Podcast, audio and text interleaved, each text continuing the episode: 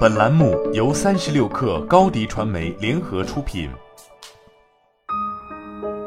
本文来自三十六氪神译局。我有计算机科学、金融和市场营销的学位，但私下里对心理学也很感兴趣。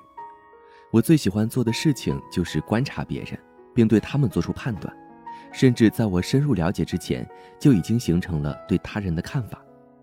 以下是我个人的一些观察，在一个人身上。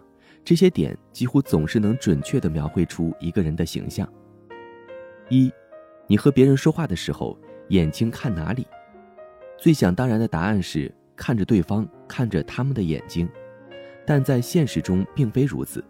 下次你和别人边喝咖啡边谈话时，试着有意识地观察一下对方的眼睛在看着哪里。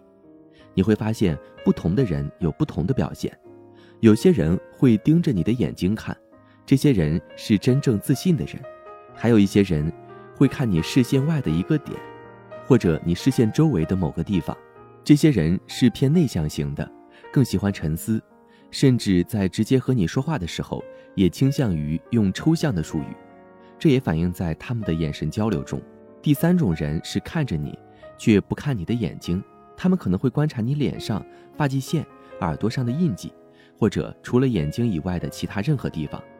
这些人会不断地观察你的一举一动和细微差别，这种情况更可能发生在不那么亲密的熟人或正式的会议上。二，你如何应对意外或不愉快的事件？意外和不愉快的事情并不经常发生，但一旦发生，就能说明一个人的本性。回忆一下，上次你打碎杯子，或者把咖啡洒在衬衫上，或者更糟的是，别人把东西洒在你身上时。你是怎么做的？或者试着回忆一下，当这种事情发生在别人身上时，他们是如何表现的？大多数人在咖啡洒到身上的那一刻，脏字会脱口而出，这无可厚非。重要的是接下来的表现。你是否会马上开启责备模式，责怪某人某事？你是否能保持客观冷静，看看如何解决，将损失降到最低？你能在多长时间内采取必要的措施，将损失尽量减小？你是会拿张纸巾擦一擦，找个借口去洗手间一笑了之，还是一下子就崩溃了？三，你在公共空间的行为举止如何？公共空间无处不在，电梯、地铁、公共汽车、拥挤的零售店等，这些都是公共空间。在拥挤的公共场合，我们可能会遇到陌生人或者熟人。在这些情况下，你的举止是否优雅有礼貌，这能说明很多问题。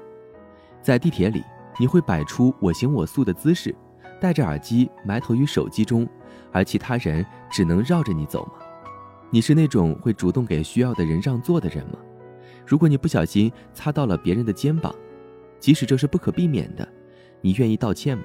或者你会对不小心撞到你的人投去不悦的目光吗？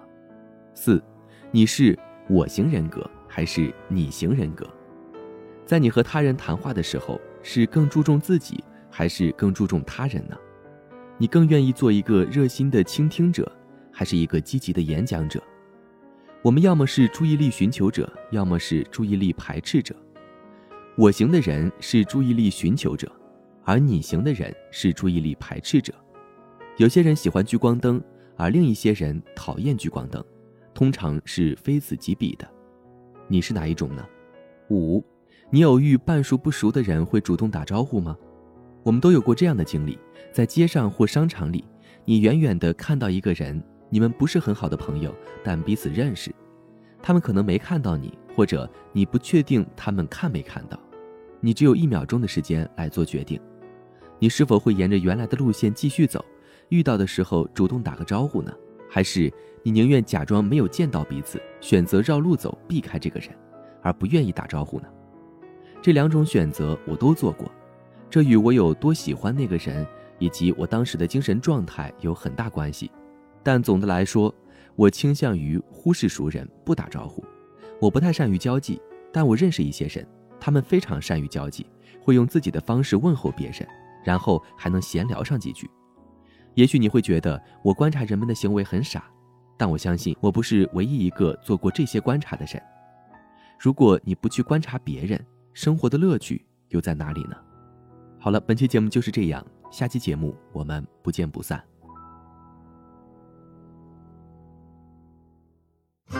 品牌蓝 V 想涨粉就找高迪传媒，微信搜索高迪传媒，开启链接吧。